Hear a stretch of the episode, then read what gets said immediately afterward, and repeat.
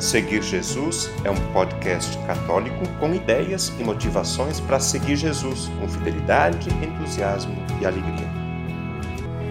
Eu seguirei, eu irei for Senhor. Na próxima segunda-feira, dia 7 de março de 2022, vamos recomeçar a publicação dos episódios semanais do podcast Seguir Jesus. Vamos começar com a Mônica nos apresentando a campanha da fraternidade deste ano. O conteúdo da primeira segunda-feira de cada mês é reservado para a catequese. Na segunda semana, a Patrícia e o Tiago vão nos ajudar a conhecer a vida dos santos. Na terceira e na quarta segunda-feira do mês, é o padre que publica algum conteúdo. Ou seja, toda semana, na segunda-feira bem cedo, tem um novo episódio com ideias e motivações para melhor seguir Jesus. O episódio publicado hoje, dia 28 de fevereiro de 2022, é o primeiro que publico aqui de Belém, capital do estado do Pará. Eu cheguei aqui na madrugada do dia 7 de fevereiro, uma segunda-feira. Saí de Anarrec às 6 horas da tarde do dia 6 de fevereiro, domingo. Quem me levou para o aeroporto foi o casal Miguel e Margarete, que participam do ECC e da Pastoral do Batismo. O voo saiu pouco antes das 8 da noite. Em São Paulo, esperei duas horas para pegar o voo para Belém, onde cheguei às duas da manhã. Viagem boa, tudo certo, tudo tranquilo. Neste podcast eu quero contar um pouco como eu vivi esse processo de mudança. Em primeiro lugar, quero dizer que a mudança não me pegou de surpresa. No início do ano, eu falei ao provincial que já estava em Anarrec há nove anos e que estava na hora de mudar. O provincial é a pessoa responsável para coordenar, aqui no Brasil, o pessoal e as obras da congregação de São José, Josefinos de Murialto. Durante o ano de 2021, eu lembrei o provincial mais algumas vezes do meu pedido. Ele sempre me disse que estava estudando o caso e que, no momento certo, ele falaria comigo. No final de novembro costuma haver uma reunião com lideranças da paróquia. Eu queria falar alguma coisa sobre a possibilidade da mudança. Por isso, telefonei ao provincial e perguntei se eu podia anunciar às lideranças que, muito provavelmente, no início do ano haveria um novo pároco. Ele me disse que sim, que eu poderia fazer esse comunicado. E eu não perguntei mais nada, nem quem iria para Anarrec e nem para onde eu iria. No dia 28 de novembro, domingo, no final do encontro com as lideranças, fiz o anúncio da possível mudança na paróquia. E continuei trabalhando, organizando as atividades normalmente. No final de dezembro, para ser mais exato, no dia 28 de dezembro, por volta das 10 horas da manhã, o provincial chegou na secretaria da paróquia para conversar comigo. Primeiro, ele anunciou que para a paróquia de Anarrec iria o padre Antônio de Castro Lima. Eu disse que gostei da primeira novidade e perguntei para onde eu iria. Ele comunicou que eu viria para Belém ajudar o padre Luciano na paróquia Santo de. E eu disse que gostei dessa segunda novidade também. Trocamos mais algumas informações e acho que nossa conversa não durou mais do que 10 minutos. Assim que o provincial saiu da secretaria, eu telefonei para o padre Antônio, que estava em Planaltina, falei da minha alegria e disse para ele ir sem medo para Anarrec. Padre Antônio disse que pretendia viajar dia 31 de janeiro. Depois dessa conversa, eu telefonei para o padre Luciano, que estava em Belém. Conversamos brevemente, trocamos algumas informações e eu disse que pretendia viajar nos primeiros dias de fevereiro, depois da chegada do padre Antônio. No início da tarde daquele mesmo dia, 28 de dezembro, antes das duas horas da tarde, eu já havia comprado a passagem para Belém. A viagem seria em duas etapas. Primeira, Caxias-São Paulo. Segunda, São Paulo-Belém. Valor da passagem aérea, só de ida, 350 reais. Comprei na hora. O valor da passagem permitia apenas 10 quilos de bagagem de mão.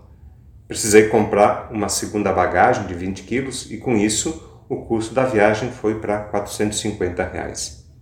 A mudança deveria ser feita com 30 quilos. Excelente. A gente não precisa muita coisa mesmo, apenas o essencial. Trouxe para cá algumas roupas, claro, calças, camisetas, bermudas. Aqui não precisa roupa de frio.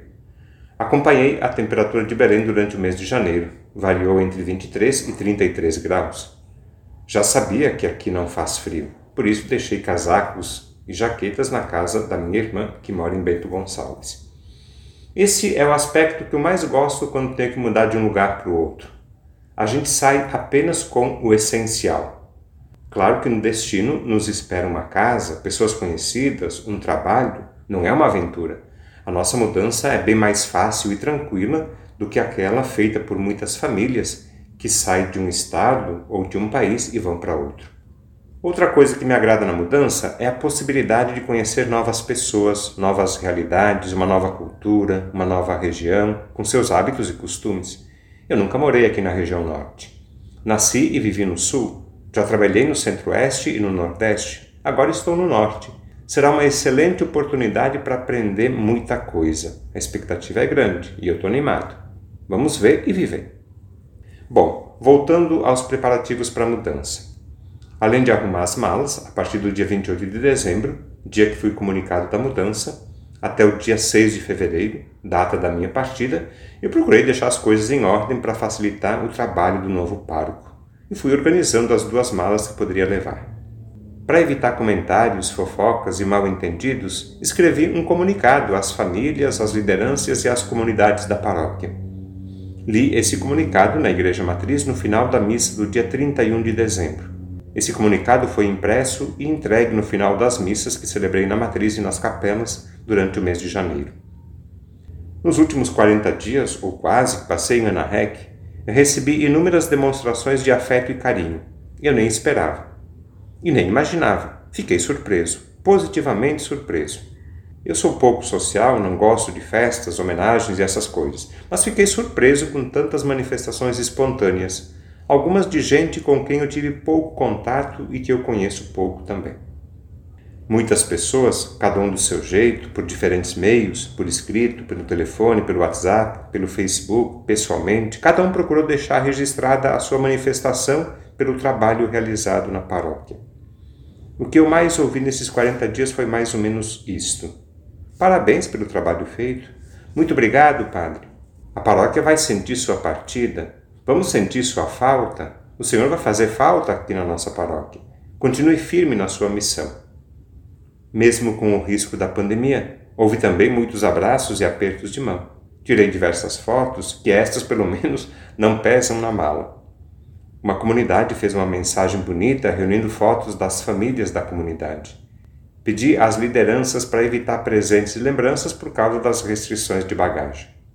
O que mais me surpreendeu foi ver alguns homens chorando na hora da despedida.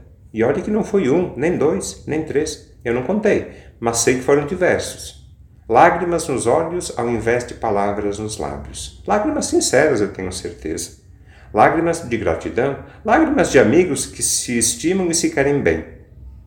Houve o caso de um homem que, numa segunda-feira de manhã, quando estava sozinho na secretaria da paróquia, veio conversar comigo Queria agradecer o trabalho na paróquia e a ajuda para a família dele. Quando ele começou a chorar, eu tentei mudar de assunto e ele me disse: Não, padre, me deixa falar, eu preciso falar. E entre soluços e lágrimas, ele expressou a gratidão, que eu nem sabia e nem imaginava que existia no coração daquele homem. Na verdade, eu não sei até hoje o que eu fiz para ele e para a família. Acho que foi alguma coisa boa. Aliás, isso acontece com mais frequência do que a gente imagina. É comum o padre dizer ou fazer alguma coisa e depois aparecer alguém comentando ou agradecendo o que foi dito ou feito. E muitas vezes a gente nem sabe de nada. Antes de terminar este podcast, eu quero contar como eu me senti ao deixar Ana Heck. Uma palavra resume tudo: feliz. Eu saí feliz pelo trabalho feito na paróquia e pela reação positiva das pessoas, pelos comentários, me parece que foi um bom trabalho. Não digo isso por orgulho ou vaidade. Aqueles que me conhecem sabem que sou muito simples e humilde.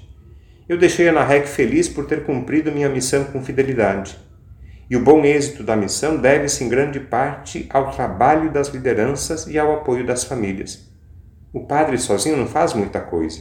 Ou melhor, sozinho o padre pode sim fazer muita coisa, muita coisa errada, inclusive. Quando se tem o apoio das lideranças e das famílias, é mais fácil que se faça a coisa certa. Eu vim para Belém para ficar. Não vim fazer uma experiência. Se der certo, eu fico. Se não der, eu peço para mudar. Não, eu vim para ficar. E pretendo ficar aqui até a próxima transferência. Estou consciente que desafios e dificuldades são uma oportunidade para crescer, para melhorar, para evoluir.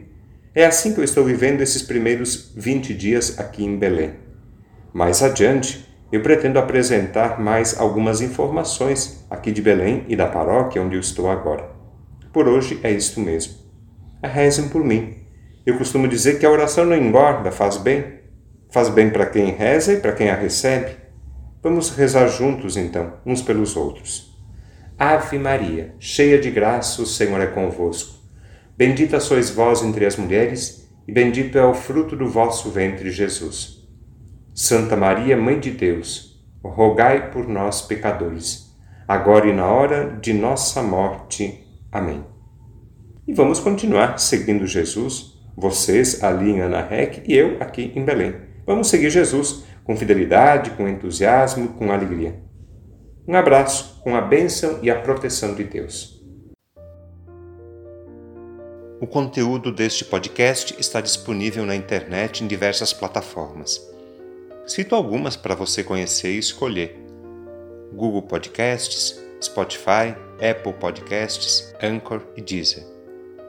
Convido você a se inscrever num desses canais para ouvir outros conteúdos já produzidos, compartilhar nos grupos com familiares e amigos e também receber as próximas publicações. Eu lembro que o podcast Seguir Jesus tem duas publicações por semana.